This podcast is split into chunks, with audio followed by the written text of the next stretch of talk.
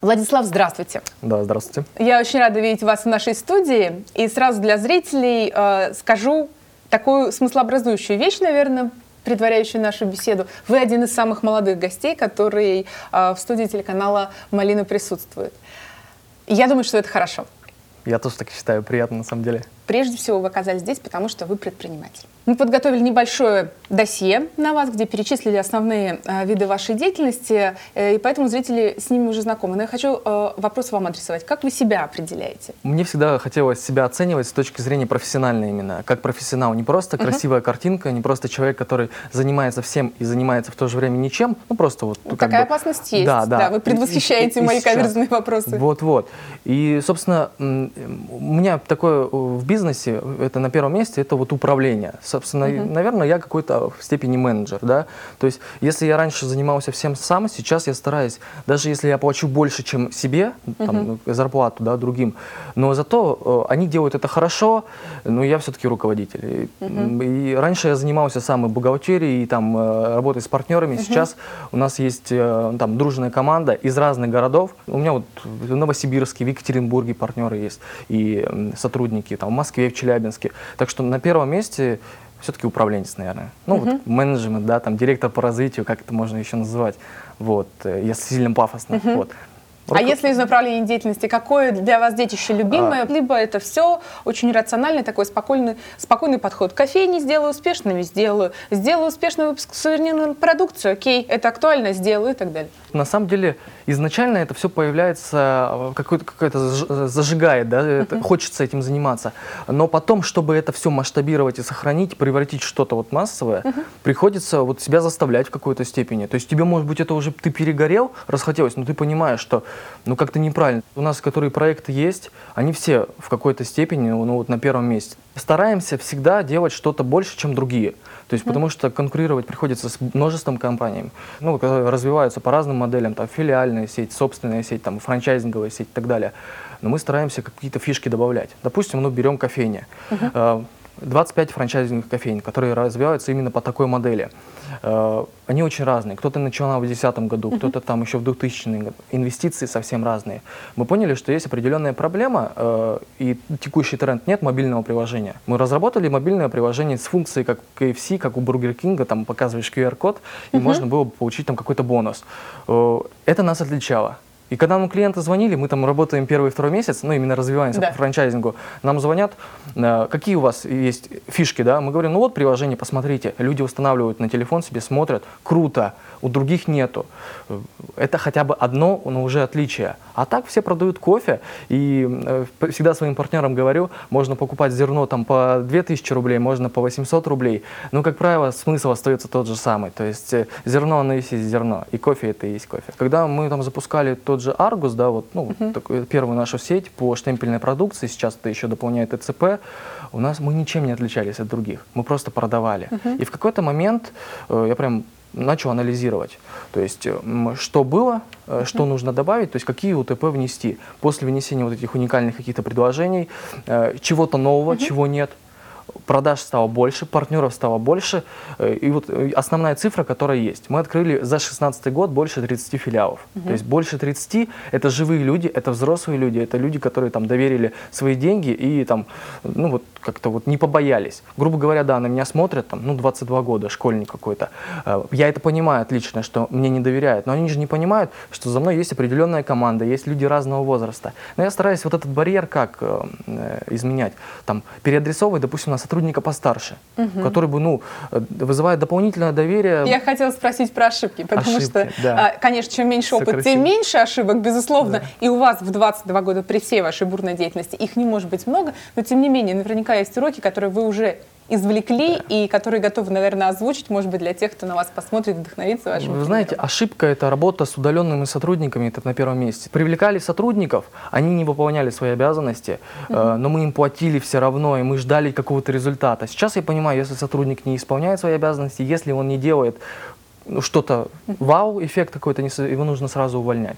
Вот. Сейчас пришли к такому мнению, что... То есть излишнее человеколюбие и да. жалость, нерешительность в кадровых вопросах. Да, да. Вот вчера как раз общался с партнером в Екатеринбурге и объяснил, что ну, мы обсуждали управление в, в, там, в организации, как вот у них, там какая-то микрофинансовая организация, как у них происходит управление. Я объясняю, что должно быть кнут и пряник. Ты должен с сотрудниками быть в то же время мягок, в то же время жесткий. Не выполнил косяк.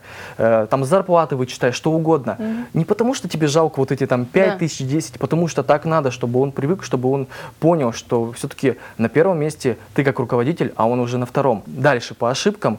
Э, вот недавно у нас была ошибка. Э, мы комплект оборудования для франчайзинговой сети Argus поставляем, ну, то есть, так скажем, под ключ и одного и того же формата. -huh. То есть мы даем гарантию, что вот получает оборудование, у них все будет -huh. хорошо, будет Они все работать. Смогут с таким да, смогут работать. работать да, да. И в итоге у нас сейчас произошла ошибка, то есть мы заменили одно наименование, uh -huh. из-за этого весь процесс пошел uh -huh. не совсем правильно. Вот. Проблему эту уже решили, но два города у нас с этой проблемой как, ну, столкнулись. Ну и понятное дело, кто крайний-то? То есть я нахожу крайнего обязательно. То есть вот у нас была ситуация, там три человека э, взаимодействовали. Как косяк образовался? То есть перед тем, как поставлять оборудование всем, мы тестировали его. И все три партнера, все три угу. сотрудника сказали, да, Все это та самая, угу. та самая штука, та, та, та самая модель, которая нужна.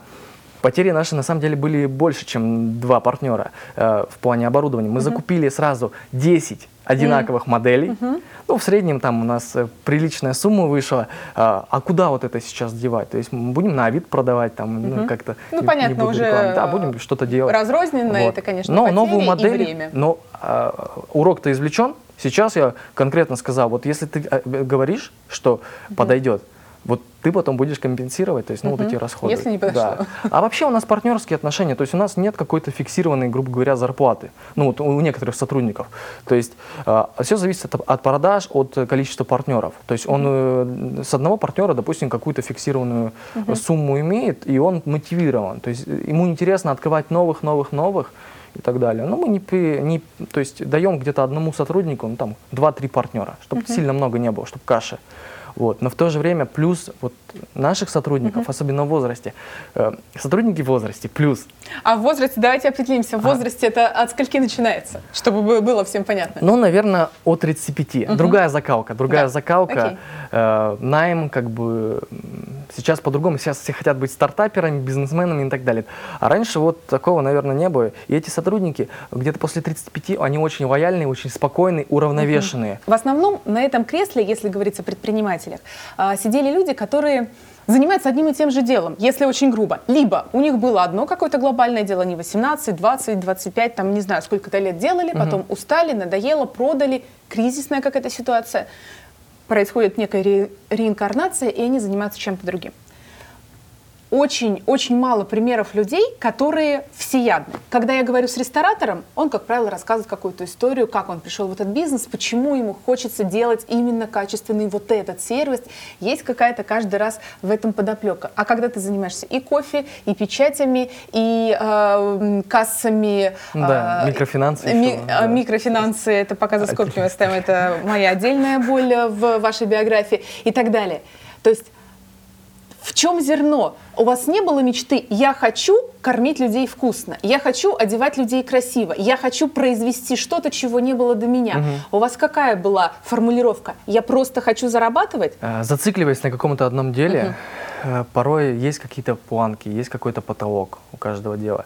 И мне всегда было интересно развиваться в разных направлениях в какой-то степени. Это и замкнутость, что ли, предпринимателя, uh-huh. то есть это зацикливание. То есть для меня ведение нескольких сразу проектов, uh-huh. ведение множества задач, когда у меня постоянно чем-то голова загружена, мне это нравится. Uh-huh. То есть я могу быстро переключаться. И вот, допустим, звоню по кофейням. Uh-huh. Здравствуйте, компания такая-то, а потом через буквально минуту ты звонишь уже по другому бизнесу, uh-huh. да, то есть и также рассказываешь из одной точки в другую точку. Вот. Но способности-то те же, способности те же. Просто есть умение, есть uh-huh. умение это все делать, а есть э, какие-то конкретные знания, там, uh-huh. допустим, как в кофе. Но мне не надо эти знания. Я вот честно даже, когда меня спрашивают, э, мне нужен там, не знаю, э, ароматный кофе, uh-huh. чтобы это было прям супер, я хочу кофейню. Вы знаете, я как бы руководитель, грубо uh-huh. говоря. Э, я не разбираюсь в этом. Вот у нас да. есть замечательный человек, специалист, который там в Старбаксе, в кофешопе, еще где-то работал. Вот Евгений, он с вами свяжется и пообщайтесь. Э, я могу вам с вами там подписать Вы договор. Процесс. Да, да, связать с нужными людьми, стать гарантом, что uh-huh. у вас все получится. То есть, понимаете, ответственность, допустим, мои сотрудники на себя ответственность, ну, не сильно берут, только, наверное, uh-huh. основные партнеры. И то они постоянно считают, и думают, ну это не в обиду будет сказано, я думаю, каждый это понимает. Uh-huh. Именно поэтому они как бы занимаются тем, занимаются, да. Они не берут ответственность, то есть они думают, что вот крайний в любой ну, ситуации, в любой ошибке. Да. Вот. Так что здесь, ну вот такая жизнь, я привык. То есть и стараюсь сделать так, чтобы люди разделяли со мной, конечно, ответственность, но я понимаю, что э, ответственный я мы тихонечко подобрались э, к сутевым вещам про разницу э, предпринимателей разных поколений. И, наверное, вот эта ваша разноформатность и то, что, как, э, как вы называете, не зацикливайтесь, это может быть э, следствие клипового сознания, которое приписывают часто молодому поколению. Э, найм персонала, он предполагает, нужно нанимать людей, которые более спокойные из другого uh-huh. поколения, потому что, ну, реально, мы вот суетимся. А, тайм-менеджмент никакого у меня его нет точно. То есть есть приложение, есть там, допустим, какие-то э, принципы, как правильно организовать время. Там есть правило помидора, как-то там, да, называется. То есть ты должен э, заниматься одной задачей, там, 25 минут, потом передохнуть 5 минут и так далее. У меня есть такое приложение, я два или три дня работал, и реально столько, ну, полезных вещей делал. Но это в основном рутина. То есть за рутину никогда не хочется садиться. Даже если там ее делать 5 5 минут да. бумажку Ты составить. откладываешь, да, откладываешь да, да. бесконечно. Я позанимался вот этим помидором там, по этой технологии три дня, все, мне хватило. То есть я больше не хочу. Мне нравится так, как я делаю. Это меня отличает. Я же не робот. То есть хочется вот свободнее быть. В вашей биографии я ничего не нашла про родителей. Как вы рассказываете о бизнесе, как вы зажигаетесь идеей зарабатывания и, в принципе, производите впечатление человека не зацикленного на деньгах, но интересующегося ими. Мне импонирует эта позиция. А, Хорошая тактика. Родители. Понял. Ведь э, был ли от них начальный капитал, даже не так важно. Понятно, что было воспитание и какие-то моменты, которые они в вас вложили и которые вот проросли такими ростками. Может быть, вы вопреки угу. стали предпринимателем, либо это следствие их воспитания? Каждый, кто когда-либо со мной общался, задавался вопросом, там, кто родители и так угу. далее. Но это часто. То есть ты не хочешь поверить тому, что есть. Ты не хочешь э, поверить там self-made какой-то, что человек реально просыпается в 6 утра и делает все сам. У меня есть э, еще брат, ну, двойняшки, вот есть брат, О, и еще один брат, как угу. раз-таки от другой семьи отца. Угу. Вот, э, то есть три брата. Uh-huh. Мама, папа, бабушка, дедушка. Большую часть времени меня воспитывала, конечно, бабушка и э, дед. Uh-huh. Плюс какой? Воспитание бабушки. Это консервативность. И у меня бабушка преподаватель. Ну, наверное, в нее педант. Да. То есть я могу донести информацию, могу обучить. Что такое франчайзинг? Это обучение. То есть я понимаю, как психологически спасибо обучить человека. Спасибо преподавателю. Да, я реально говорю спасибо, потому что, ну, вот, наверное, здесь это большой плюс. Родители. С родителями я начал полноценно жить с лет, наверное, 14 лет только. Почему? Да, они у меня предприниматели, но их уровень бизнеса, э, наверное, уже сейчас меньше, что, чем мой текущий сейчас. То есть, ну, это что раньше? То есть они там занимаются предпринимательством там, с 80-х, 90-х годов. Это в основном торговля, да, mm-hmm. то есть это розничная торговля mm-hmm. и так далее. А, отец э, ради интереса, ради интереса занимается там строительством, ну, каких-то небольших там зданий, mm-hmm. грубо говоря. Вот. Назвать строителем сложно, конечно, но mm-hmm. вот что-то так. А, им на жизнь хватает. Они путешествуют, отдыхают, а, вот. Насчет э, какой-то там поддержки финансовой mm-hmm. именно, мне всегда было, вот слова другого не могу сказать, стрёмно просить у родителей. Mm-hmm. Стрёмно неважно, тысяча, три, я никогда не просил.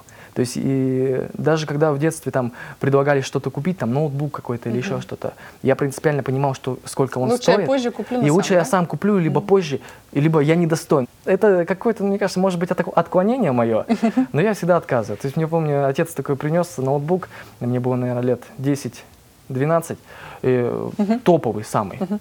Вот. Говорит, вот это тебе подарок, но он дал, говорит, посмотри, попользуйся, если понравится, я тебе куплю. То есть mm-hmm. он как бы типа да. можно еще обменять. И мне он понравился, но я его отдал. То есть я его не принял. Потом как бы сожалел, э, это психологически было сложно. Мне всегда сложно, когда что-то дарят дорогое, особенно родители. У меня вот uh-huh. всегда такой комплекс. Всегда хотелось всего самого. Вот первая моя зарплата была 3000 рублей в месяц. Тысячи рублей в месяц. Тогда это, конечно, были существенные деньги. Я их заработал полностью сам, то есть пришел там в Центр занятости населения, устроился, э, проявил в том числе свои возможности, там, я с дизайном хорошо работал. Но на тот момент в 14 лет мало кто работал. Ну, конечно. То есть мне исполнилось 14, я сразу пошел там налоговую получать это ИНН, всякие СНИЛСы и так далее. Мне было это просто интересно. То есть сразу у вас такая цель да, была? Вы да. знали, что как только возраст юридический 14 лет э, да, вам да. позволит это делать, да. вы это сделаете? Причем вот родители даже, наверное, не навязывали, не говорили, иди работай Понятно. и так далее. Еще один факт вот. биографии, про который не могу не спросить. Э, ваша деятельность в молодой гвардии «Единая Россия», общественно-политическая это организация, угу. не политическое, но общественно-политическое. И по моему ощущению, такая школа юных депутатов. То есть сюда идут те, Согласен. кто мечтал бы прорваться, может быть, в законодательный в орган, да, там региональный, а потом, глядишь, и до Госдумы так можно дотянуть. Вам зачем это нужно было? В нежном еще возрасте. Я не знаю, тут не написано, сколько лет. В, в нежном? Да, сколько, 18-19? А, нет, еще раньше, мне было лет 15. 15. Это ужас. А да. что можно в таком возрасте вступать в такие организации? Рассказываю, это же не это, это, это уже итог назначения, это, так скажем, проявление доверия ко мне, как, а. грубо говоря, как, как руководителю. Как руководителю, как Да, да, да, как руководителю. И я не хотел заниматься политикой, угу. ну, то есть на тот момент. Я занимался сувениркой, потом пошел вот в молодежную палату, там были выборы. Угу. И, собственно, меня избрали. То есть без какого-то лоббирования, да. никого не просил, ничего, просто чисто по-человечески. У меня была база всех людей, я с каждым встретился. Говорю, давай за меня. Мы будем партнерами, мы будем работать. А что придумывать?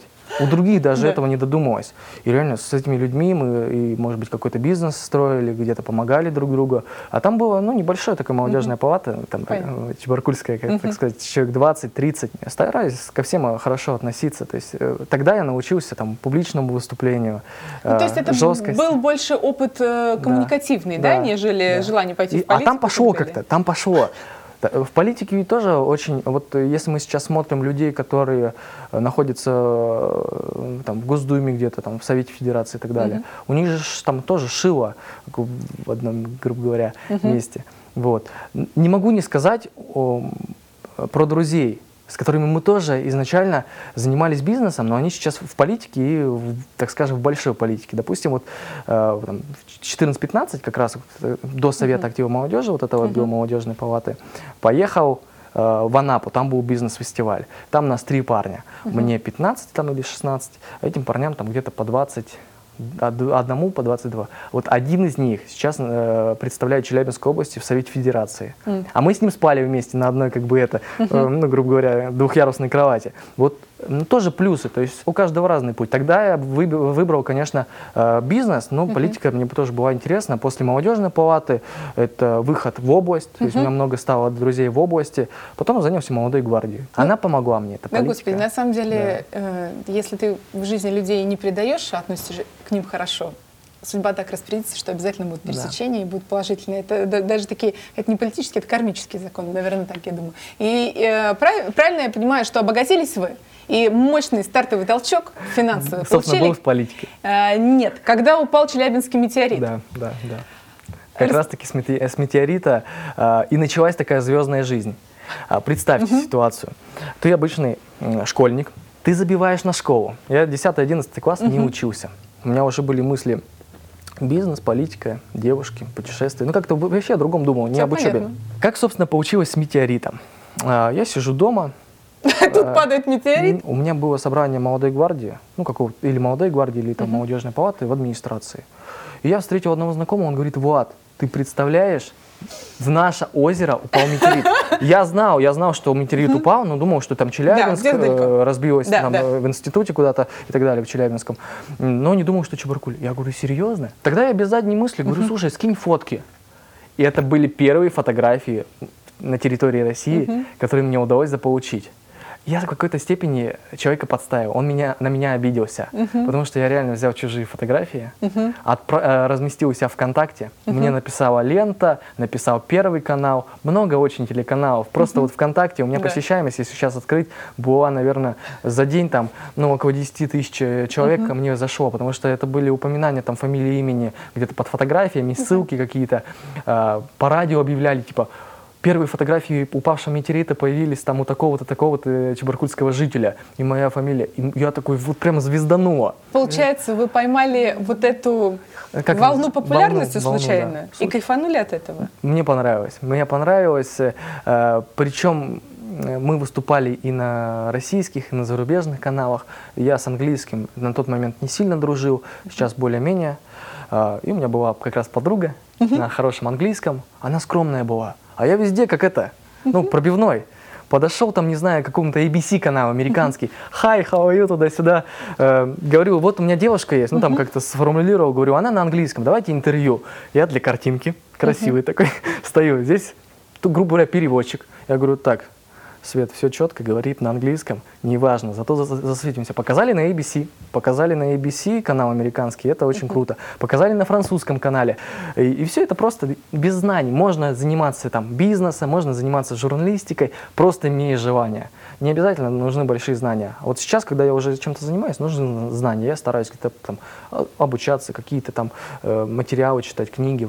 Всегда считал, что книги это ну вот как-то не про меня. Мне больше хочется на своем опыте ошибаться, учиться. Это опять же мы можем в копилочку э, разницы менталитета да. складывать все равно вот, так или иначе, да. обсуждая то, что с вами происходило, как вы к этому относитесь, а вот эти формулы вырисовывать. Да, да. Кстати, образование высшее. Рассказываю. Нет. Ситуация следует. Нет, есть, есть, есть, есть, есть. Есть у нас э, институт, в который я поступал, потому что мне он показался, ну, таким оптимальным uh-huh. вот на тот момент.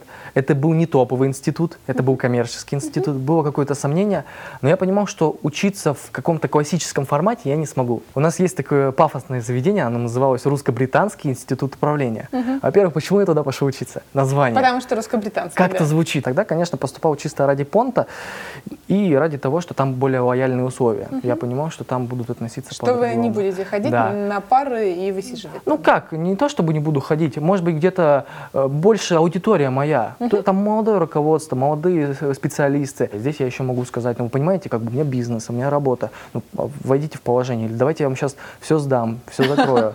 Вот. Институт, кстати, мне помог. Но ваш э, расчет оказался верным. Да, верный. Соответственно, сейчас у меня последний курс. Угу. В этом году у меня диплом. И самый большой плюс то, что у меня есть о чем писать диплом. У меня есть действующие проекты, направление у меня бизнес-информатика, соответственно, я как бы типа программист по образованию. Uh-huh. Вот, я разбираюсь в коде, умею там и вирусы писать, uh-huh. ну, был у меня такой опыт, в детстве писал вирусы и какие-то приложения и так далее. Но сейчас я больше управленец. Uh-huh. У меня есть команда разработчиков, которые это все разрабатывают, я только контролирую. Я не усидчиваю, не могу я вот это долго сидеть это перед, этим, уже. перед этим кодом. Вот у нас есть Argus, центр uh-huh. изготовления печати штампов. Там есть сайт, через который заказываются печати, ЕЦП uh-huh. и так далее.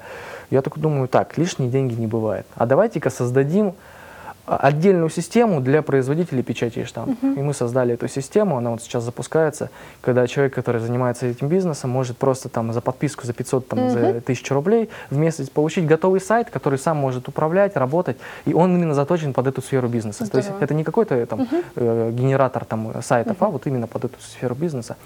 Вот. То есть институт я все-таки закончу я надеюсь, получу диплом, и уже вот там дальше сложно, потому что сейчас как-то я все равно к себе лояльно относился.